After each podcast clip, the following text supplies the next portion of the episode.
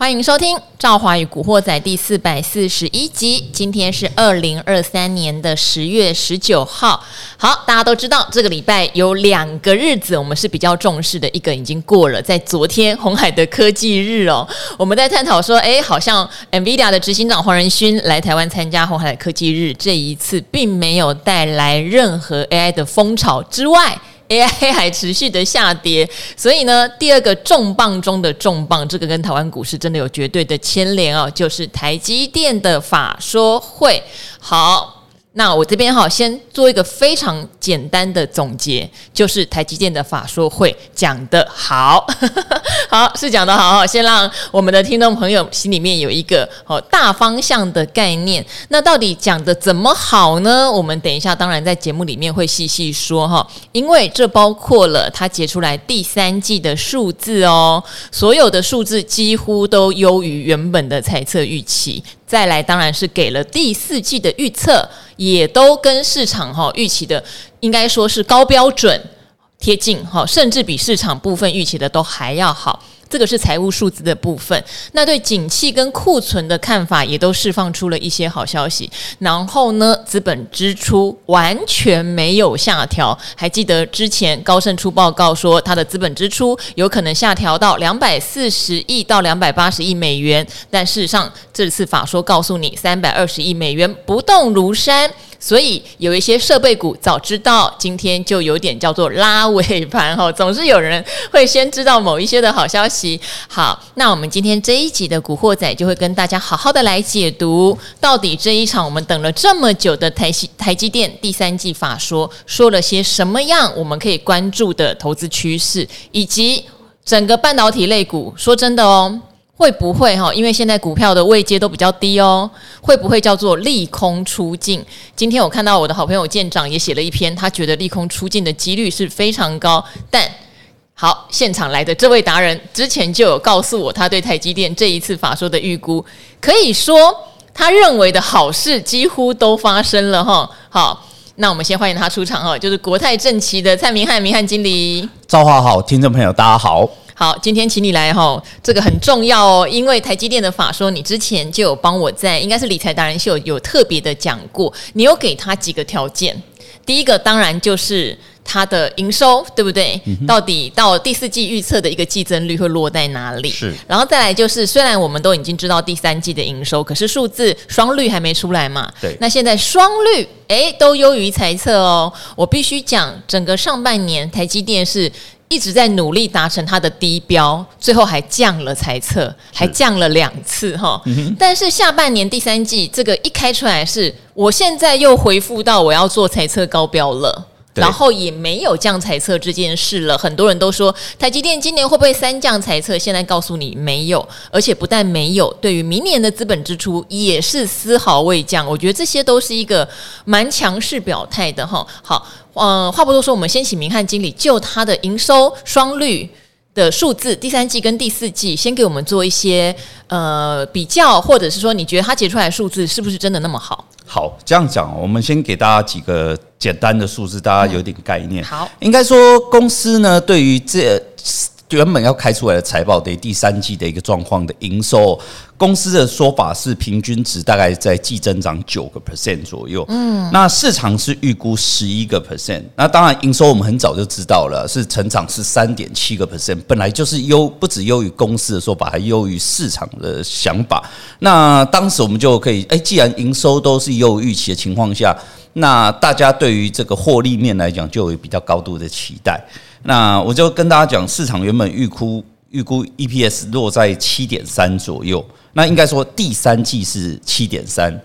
第四季会再往上走，大概赚八块钱。嗯、结果没想到，现在公布的第三季就已经达到八点一四，八点一四 EPS。哎，对，就是刚刚提到，对，应该说。呃，因为因为我们刚刚提到获利数字很多是从营收下去推估的，那为什么出来大幅又预期？简单来讲，就是在利率就是双率的部分比原本预期好，所以会导致获利的部分的增长的力道会比营收要来的更强。而且跟大家讲啊，这个强的说法直接给大家概念说，原本认为第四季要再往上走，结果没想到第三季出来就已经比第四季更好了。是，那等于说市场后续就变得怎么样？如果你还留着第四季八块钱就不合理了，因为第三。季都赚八点一四了，是，所以简单来讲，就必须要再持续做上修了。那大家很喜欢，如果法人来讲，就是上修跟这个所谓下修，对股价来讲就会有比较大的一个波动性。那刚才提到一个重点哦，确实在这个所谓的连续呃，从去年第四季开始。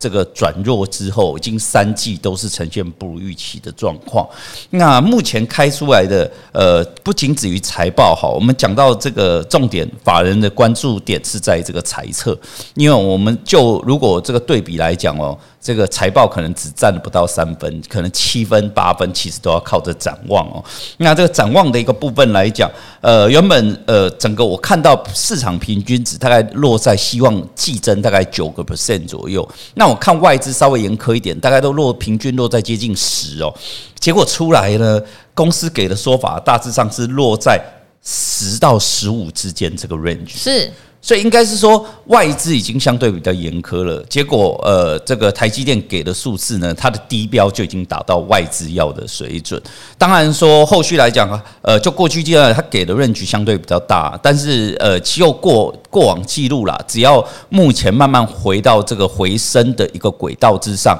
它每一季要去达到这个。这个 range 的中间的这个所谓的，严严格来讲算是轻而易举哦，所以我个人觉得，呃，这个不仅止于财报亮眼，其实是在这个对展望的一个部分来讲，也都是大幅优于预期的状况哦。好，从数字来看哈，展望来看，已成之数字双率比想象中好太多了，所以 EPS 直接往上跑哦。好，那这个其实说实话，以内资市场来说，在这一次开法说之前，我觉得都是相对乐观。那我觉得他现在数字，我觉得有比一个预期好的是，本来就已经相对乐观。我觉得他结出来是比预期的乐观还要再更好一点。好，我觉得这个是重点。但光看数字，可能还要去细听法说里面有讲到什么。大家最关注的，以前明翰经理也提醒过我们嘛，之前说第三季库存要见底，对不对？对。好，那到底这一次库存见底没？哈，魏哲家怎么说？这是一个。第二个，消费性市场到底回温了没有？我想这个是很现实的。他第三季能够拿出那么好的双率。我想应该是有回温才有办法的嘛，哈。然后第三点，我想大家最关心的对 AI 的看法，因为这一波就是 AI 最弱。台积电事实上在法说前两周，它已经慢慢垫高了，是，所以对指数有蛮大的贡献。可是 AI 真的是跌得一片凄凄惨惨，哈。好，所以这三项怎么来看呢？好，我们先讲到它提到库存的部分哦。呃，整个架构公司的说法来讲，它也，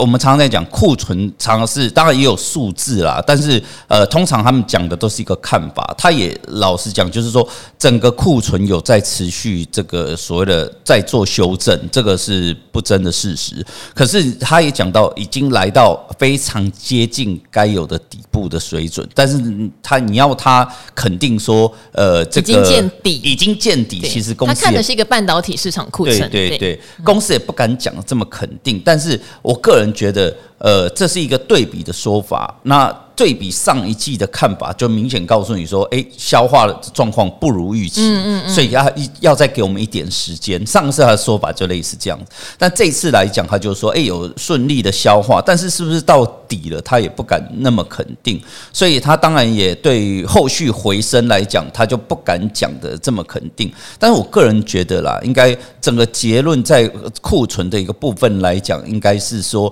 呃，因为不敢讲到说确认来到。最底部，所以后续复苏来讲，等于说后续在拉货的时间点，呃，你必须要有新的制造之外，可能还是会有一点点的库存要持续消化，所以会代表着它的产能利用率可能不见得能够马上的拉升，但是呢，可以确认最差的状况已经过，应该是在这次法说会对于整个库存的一个重点所在。那为什么会有这样子的？就是刚刚赵华提到第二个问题，就是消费性好，消费性电子市场到底回温没？上一次法说觉得好像还蛮淡的。呃，对，应该说，因为他上次法说会的说法，其实呃两个最重要的关键点，一个为什么库存呃，是最最后他说必须再给他一季的时间。那当时就是提到消费性电子的状况不如预期，所以他呃必须要要持续给他一些些的一个时间消化。那这块来讲会导致公司的无论在营收毛利的一个部分都有所影响，所以最后呢调降全年的猜测。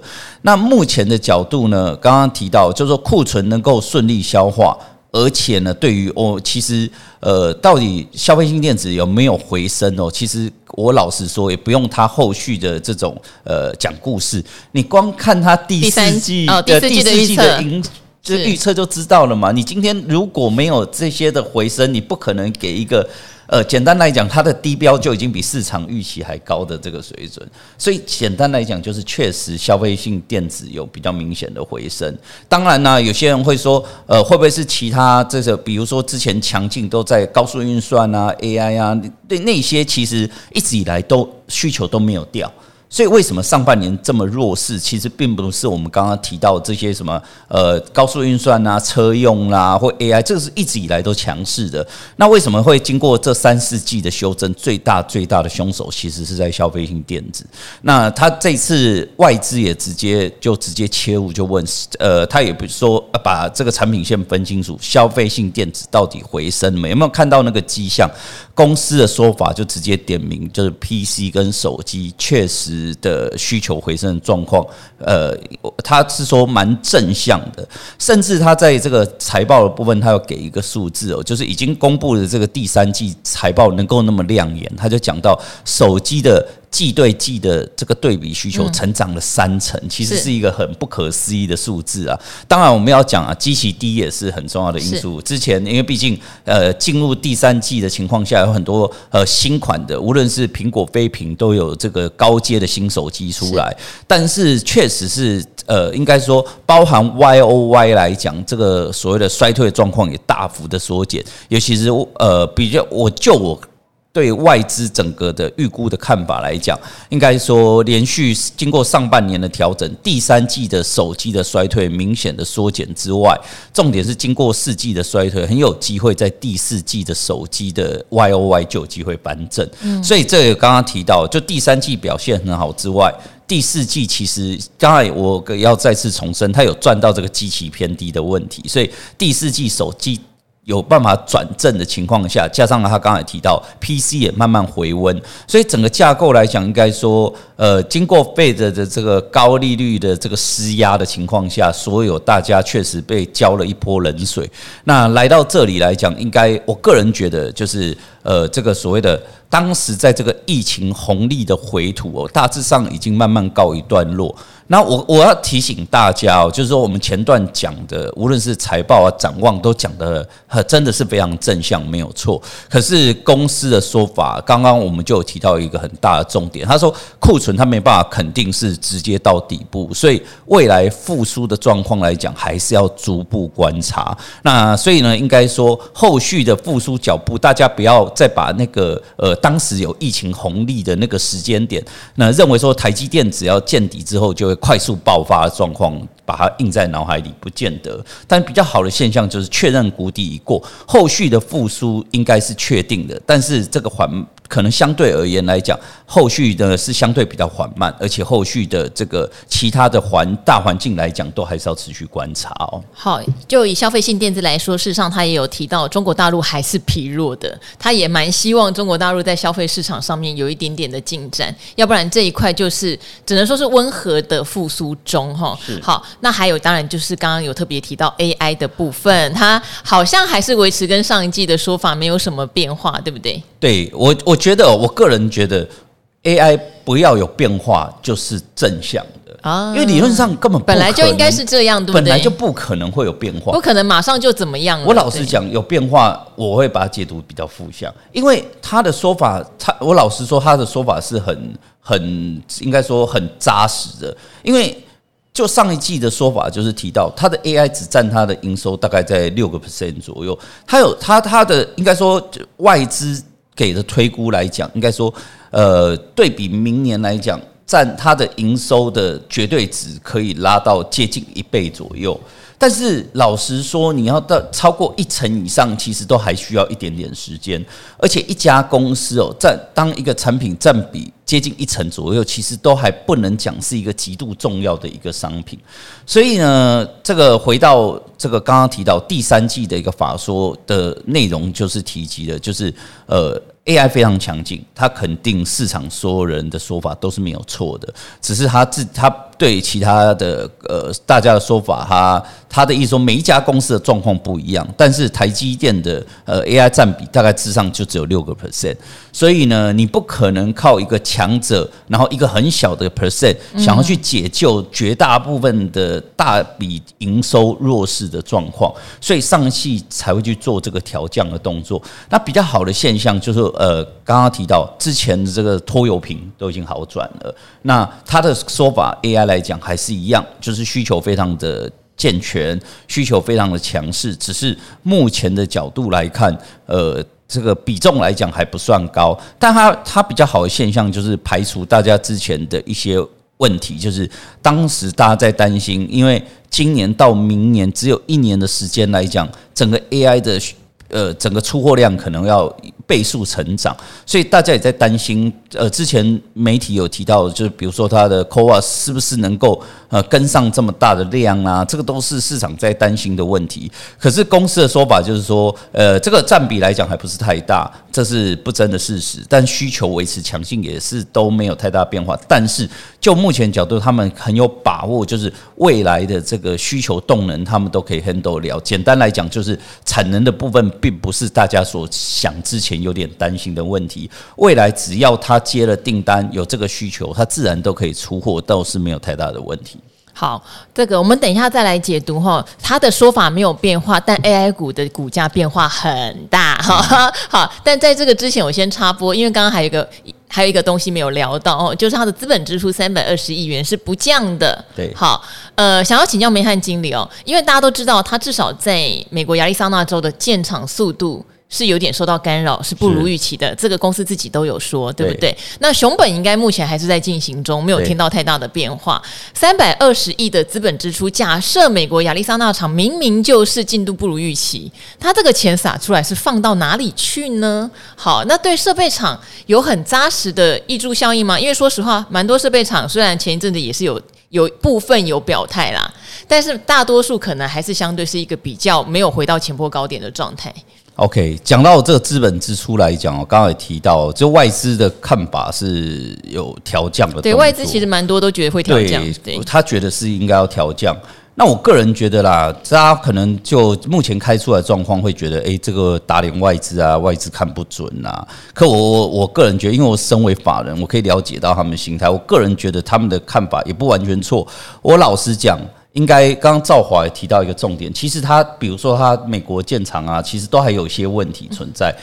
那为什么没有调降？应该是说他们认为未来在其他的厂，比如说台湾的部分或日本的部分来讲，都还有办法持续进行。没有啊，龙潭不是现在在炒？呃、对，龙潭的部分来讲，应该是已经确认。这个不会，因为龙潭很有趣。其实我之前就有听到一些消息说，本来就没有要在龙潭。对对，对，但我也不好说。对对对对对。那应该说，但是台湾还有其他好几个厂都还在持续这个扩建当中。那台湾的部分来讲，因为毕竟在自己的国家，那相对来讲倒没有出现太大的问题，所以应该都可以如预期的持续进行。那为什么这个？简单来讲，我个人呃，我个人心里的解释啊，应该说公司在。抓这个资本支出的一个部分来讲，一定是抓一个 range。那他他不，除非已经跳出 range 很多了，他才会去做修正。我个人觉得，以他这次不修正三百二十亿来讲，应该算是他在 range 的比较高原处。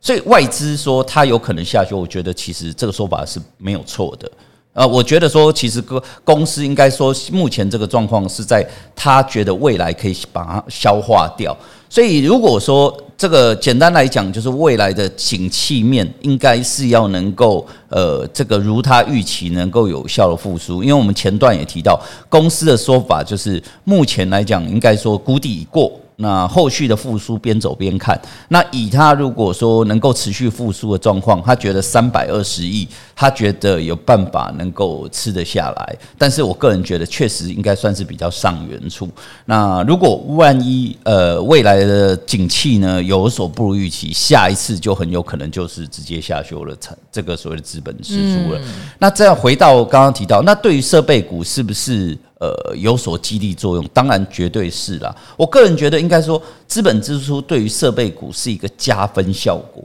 我们再换个角度讲，其实外资大部分，我老实说，大部分都是认为会下修，只是幅度些许的不同。但是大部分的外资的给的这个下修的幅度都不大，大致上就是。二十亿到五十亿之间的一个水准，我个人我我换个角度假设，说这次的法说会它确实是调降资本支出，但是幅度只有呃算是外资讲的非常微幅。我个人觉得设备厂还是会涨，嗯，因为毕竟设备厂。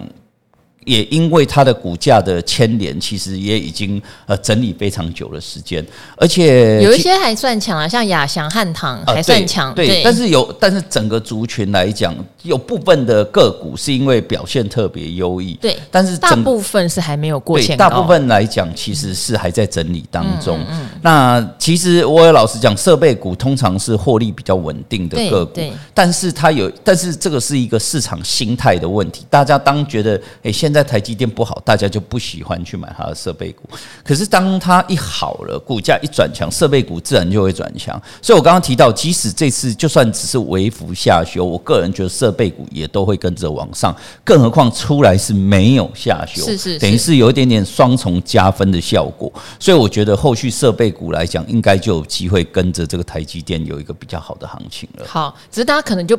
比较不晓得怎么挑哈，像亚翔汉唐是无尘室设备，对，对不对？对。然后有一些是各式各样，有的是机台的设备，有的甚至什么金元盒什么都有，是，是全面性的吗？还是有一些不同的想法？呃，我个人觉得来讲哦，其实这个还是在所谓的呃刚刚提到建厂的部分来讲，无尘室是最直接的嘛？对，因为这段时间它资本支出确实很大的部分来讲，都在这个设备的。就是在建厂的一个部分，但其他来讲，比如说特别的这个，比如说星云呐，其实它的营收表现来讲也都还算不错。那这块来讲，这种就是这种所谓的设备厂的部分，我们还是要提醒大家，就是说我个人觉得啦，因为设备厂的这个。呃，层级范围来讲，相对是比较广的。对，那尽量选择呃这一段时间，等于说跟它的不仅止于先进制程，甚至在 CoWoS 的一个部分来讲，都有比较直接的这个关联的个股来讲，比如说星云，比如说万润的一个部分来讲，这些都是市场认为跟它的这个呃先进封装有比较直接的一个关联度。那如果啦，加上。呃，我们刚刚提到市场已经有所预期了，所以资金就容易往这边跑。那如果出来它的营收又开始有慢慢加温的效果，那市场就会更加肯定，股价后续就会有更大的一个上扬空间。好，那我们现在再切回 AI 达人擅长的主题哈，因为之前你其实就有预言过，呃，题材股就是这样子，每一次的回档可能会比上一次的回档更深。嗯、那现在已经不深了啦，现在很多都叫破底呢，感觉上好像大势已去那种。感觉。对，所以我不太确定说，那您觉得接下来，例如说像伟创、广达、光宝科，哦，这都跌得好惨，技嘉，甚至像散热曾经强过一段时间，是，而且我们上次还探讨过嘛，有一些其实是八九月营收就已经开始不错的，对，但是照杀不误，是。对，好，到底现在哈，因为呃，我自己像这个赵华宇古惑仔，我们有一个 YouTube 频道，现在越来越多人到上面都是直接问我被套牢了，我多少钱买的，我报酬率现在负多少是多少，怎么办？已经到很直接，好，很直接的。要跟各位听众朋友或观众朋友说声抱歉啊，很直接，你会让我有就是涉嫌带进带出的嫌疑 哈，所以你可能要讲一下你当初买的原因哈，或者是你着眼在它什么样的优势，可不可以用讨论的，不要直接问我该怎么处理或者该不该加码哦，没办法回答，害害我会被经管会抓去这样子。好，但今天趁着明翰经理来也问一下哈，因为那个跌势实在是让人家蛮心惊胆跳的，快要没信心。OK，其实这块我个人觉得，我们先讲为什么会跌这么重啊？简单道理就是说，呃，我们我觉得，尤其是像前几天在讲，有一些人可能追在高点，最近开始下来有点套牢，那会觉得说，为什么之前这么强势、这么好的题材，现在会这么弱？那我只是要跟大家提到说，它最主要的原因，呃，就两个。第一个部分来讲，就是台湾的这个部分的 AI 族群，尤其是在组装厂的部分，那这些伺服器厂，它的股价的一个涨势哦，呃，简单来讲，就是它比 NVIDIA 更更大。那但是 NVIDIA 它有个好处，它的获利确实在持续创高。但是这些台湾的这些 AI 族群，呃，财报还没出来，没错。问题是营收是衰退的。那你在大涨了，股价大涨了几倍之后，那出现这种衰退的营收，老实讲，真的说不太过去。所以，呃，如果这个时候，如果刚好 NVIDIA 它还在持续创高，等于是母鸡带小鸡，相对来讲还有点机会。结果现在台在 NVIDIA 的部分来讲，高档震荡，这两天又遇到这个所谓担心对中国禁令的问题，那它就又出现压回。那自然自然，我刚刚提到，人家获利创高股都压回了，台湾呃营收衰退股，当然压力就会更大了。那其实我们上礼拜。在这个节目也有跟大家提到，就是说这个礼拜对这些 AI 股有很重要的关键点。呃，大家可能都把它当把它讲到说黄仁勋要来台的效应，可是我们当时就告诉大家，呃，不可能靠黄仁勋来台去解救 AI 股，大家有这种共识。因为最主要就是告诉大家，AI 股尤其是这个最近很大的卖压，主要是来自于外资。呃，这个也许黄仁勋来台，台湾人可能很开心，那相对来讲认为会有解救的效果。可是外资身在国外，他根本不知道这件事情，而且他绝对不会因为知道黄仁勋要来台湾了，他就买 AI 股。所以理论上 AI 股本来就不可能靠这个。可我们当时要靠告，就告诉大家，其实最大的救星，呃，反而是在台积电。因为最重要的关键点，我们就要回到刚刚的话题，就是台积电在上一次法说会讲的那个最大的关键点，它算是这一段时间，呃，我还是觉得它讲的是一个最中肯的一个一个说法，就是说 AI 非常非常强劲，没有错，但是。占我家不到十个 percent，可是其他的最大占比的消费性电子很弱，所以加总来讲是相对来讲是弱的。那他大致上的说法就是这样子。可是呢，前一段时间的这个大家简单来讲，他从七月二十的法说会过后，它的股价就不断的往下走。但是台湾的 AI 股还在嗨啊！可是我当时就觉得很奇很纳闷啊，因为那一些所谓的组装厂啊，它除了伺服器之外，它其实也如同台积电一样，也是 AI 不到十个 percent，其他靠的也是消费性电子。台积电的 NB 不好，但是其但是它靠的就是这些组装厂组装的 NB，所以照理说应该会在跟台积电在同一艘船上。那简单来讲，就是这个应该要等待消费性电子转强了才会有机会。结果没想到，呃，就刚刚提到营收反而是呈现衰退，所以股价。自然就会出现比较大的修正，呃，但是要告诉大家，你会发现这个礼拜的最大的不同在哪里？呃，大家都是 AI 股，可是台积电它的股价是往上走，是，但是 AI 股是往下的。那这个为什么会有这样的格局？只剩下 IP 在撑，对，为为什么会有这样的格局？最终重点就我刚刚提到，之前台积电涨的时候，其实根本没跟上 AI 这个这个所谓的。这个热情的团队，那所以呢，会导致它最近开始呃触底要往上的时间点，反而 AI 在做修正。可是我刚刚提及的，从台积电，其他人呃外其他人说外资还不太信，但台积电说外资绝对信，所以他只要讲到说消费电子可能够开始好转。代表着就是这些其他的这些呃，这我们刚刚提到这些组装厂，应该也可以预期未来的营收也会开始慢慢的加温。就回到我刚刚提到，大家都在同一艘船上嘛。那台积电都跟告诉你说，我谷底经过要开始往上。理论上，其他这些所谓 AI 族群来讲，也都会有这个同样的效应。所以我刚刚提到，黄仁勋是没办法解救 AI 个股，但是台积电可以。所以呢，我应该说，从今天的法说会过后，就不会再不太会再出现前几天那种连续性的台积电持续往上走，但 AI 持续往下走这种情景，未来可能就比较不会见到。未来应该会走一个同向的一个角度，那台积电会慢慢的往上走，那这个 AI 族群表现也会慢慢转佳。但是我要重申哦，绝对不要再。卡在当时五月的那个光景，就是认为 AI 一转强，它就会乒乓乓每天涨不停。那因为毕竟经过这次教训，你也知道说，诶，人家 NVIDIA 才涨个两倍，可我们台湾有一些伺服器个股可以涨到四倍。然后现在修正的力道来讲，自然就会比人家强的很多。那这块来讲，大家受了教训，未来在这种最高的这个力道来讲，绝对没有办法跟之前下去多对比。所以我只能说，呃，从今天的法说会过后，它的走势会慢慢跟台积电同向，那表现会慢慢好转。但是呢，大家也不要认为说未来这种呃持续大涨的行情还会很快的出现。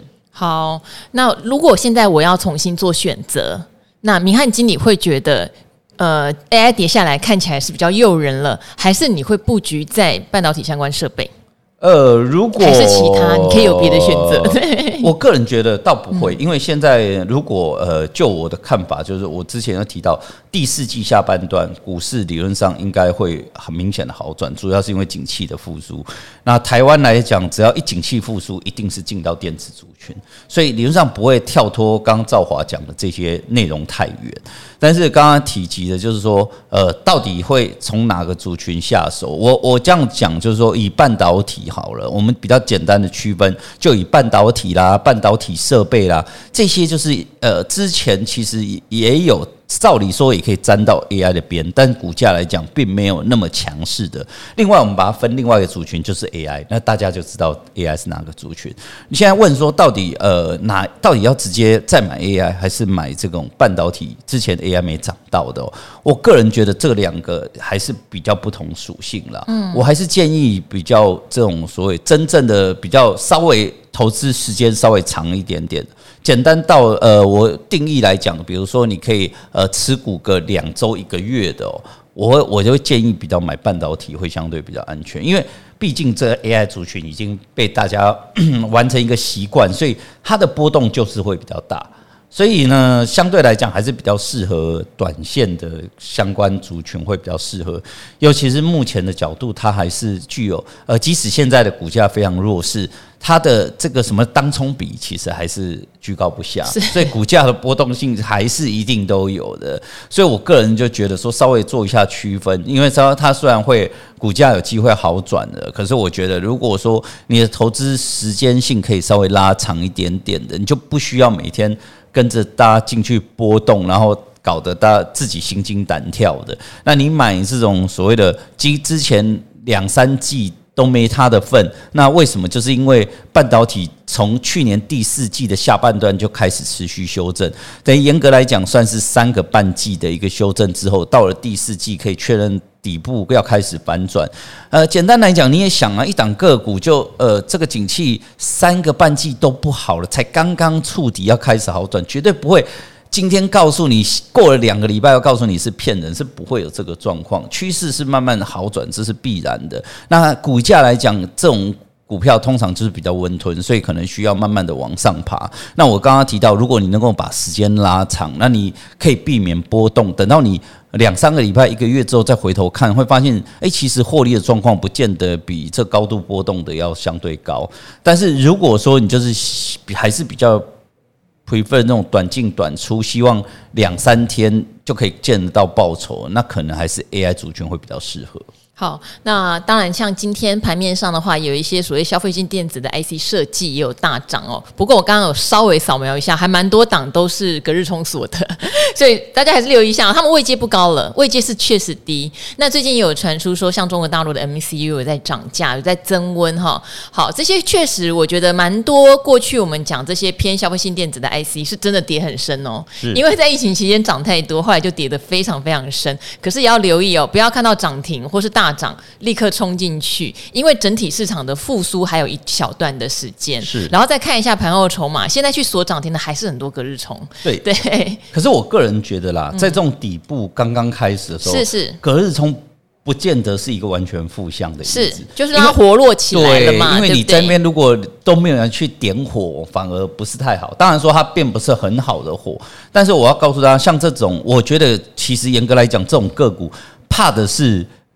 不要去做的事情，是你应该是说担心你是今天看呃盘后才看到涨停，那以为它就要开始发动，然后你隔天。就开高就是追它，你刚好被隔日冲到货，这是最不合理的行为。如果说你当天第一天。呃，不知道是不是这个隔日冲，但是因为你买的相对比较便宜，其实我觉得也没有太大的问题。那如果但这种个股如果隔日冲了，是不是就就不行？这我不觉得，就是它你就要看它下车后的效果。因为现在底部刚刚要成型，它很有可能它下了车，也许留了一点点的长上影线或黑 K 棒，但是幅度也不是太大，而且你会发现整理之后，其实下档还是有撑的，一直没有再往下去。而而且量能持续的缩减，其实这样的结论来讲，就是呃，因为在底部，而且景气要慢慢的好转，即使它被。这隔日冲给呃这个玩了一次，结果居然也没有挂掉，像这样个股反而整理之后，就代表它要开始走高了。好，因为我自己以前是跑 IC 设计的哈，我对这个族群是比较有感觉的。大家也可以，如果以前曾经投资过，我觉得可以回头来看看。呃，他们如果业绩在年底或者说明年开始有一个比较回到正常轨道上的话，其实蛮多位阶都蛮低的，是已经腰斩过的价钱啊。好，因为毕竟 AI 的回档，我常常跟各位听众提醒，我自己比较没有参与。到后段 AI 它那个大起大落了，因为我觉得那个对我的投资风险来说真的太高，我不是可以天天跟他玩，或是我也不喜欢玩当冲，对不对？所以对我来说，可能就会进这个族群而远之。而且我个人是觉得 AI，我虽然非常非常的看好。但是它股价的波动我跟不上，呃，如果他们有朝一日回到一个我觉得真的是相对比较稳定合理的价钱，我还是会考虑他们的，因为毕竟这是趋势嘛。好，那短线上如果大家对这个族群还是非常有兴兴趣的话，我觉得真的要拿捏好你为什么买它，以及你能够承受它的波动到哪里这件事情，我觉得这个很重要。还是要强调，当你看好一个产业的时候，并不是。茫然的、盲目的套得很深，或者是涨高了你也不获利了结哦，还是要去了解这个族群的特性和自己能不能适合这个族群，我觉得这才是最重要的一件事。嗯，对，因为这块我们要告诉大家哦，就是说，因为毕竟呃，大家回头看，我们刚才提到五月以来哦，其实这个所谓的 AI 族群，即使啦，就我们刚刚提及的很多的。呃，尤其到我看到昨天啊，包呃包含很多的个股，几乎呢都已经呃回吐了，真的很大的一个涨势了。可是呃，今年以来哦，还还是有台湾这些 AI 个股来讲，还是有很多涨幅都超过两倍以上。还到目前都已经经过这么大的修正了，它的涨幅其实都还比 NVIDIA 高。所以呢，简单来讲，就是呃相对来讲，它只要位阶相对高，就会导致是这个股价的波动性还是比较大。因为很多人都会觉得这个里面这个这艘船摇得很厉害，所以大家会有点害怕。只要稍微一有波动，就会大家就要要急着追进去，或者是急着要往外跑，所以会加速它的波动。所以我还是要提醒大家，真的就是要看自己的这个投资属性，可以可以拿捏的一个角度下去做投资啊。好，那今天非常谢谢明翰经理哈，我们这一集主要是让呃。等于是上下班通勤的朋友们，如果想要了解台电法说的说法。好，那它牵动到哪一些族群？给大家一些概念。无论如何，我觉得他这一场法说让我觉得景气真的是已经开始复苏了啦，是开始复苏了。只是要注意，股票市场就是这样子，它不见得跟景气完全同步，它就是狗与主人的关系。常常提醒哦，呃，今年整个是资金行情触动的 AI 题材往上攻，所以现在回档对我来说比较困扰的是，我就很难去预测回档到哪里叫做很合理，对不对哈？这就是题材股最让人家觉得伤脑筋的地方，好，但反过来说，今年有一些我觉得它业绩很好，那股价水位呢上去上不太去就下来的哈，例如说像汽车电子相关的，或是像刚刚我讲的，已经有看到呃冒出一点苗头的消费性 IC，我可能现在会把比较多的眼光去关注在这些公司里面，我觉得这是我可以 handle 的。好，这边也提供给我们的听众朋友做参考。那今天非常谢谢明翰经理喽，那也跟我们古惑仔的朋友们说拜拜吧，拜拜，拜拜。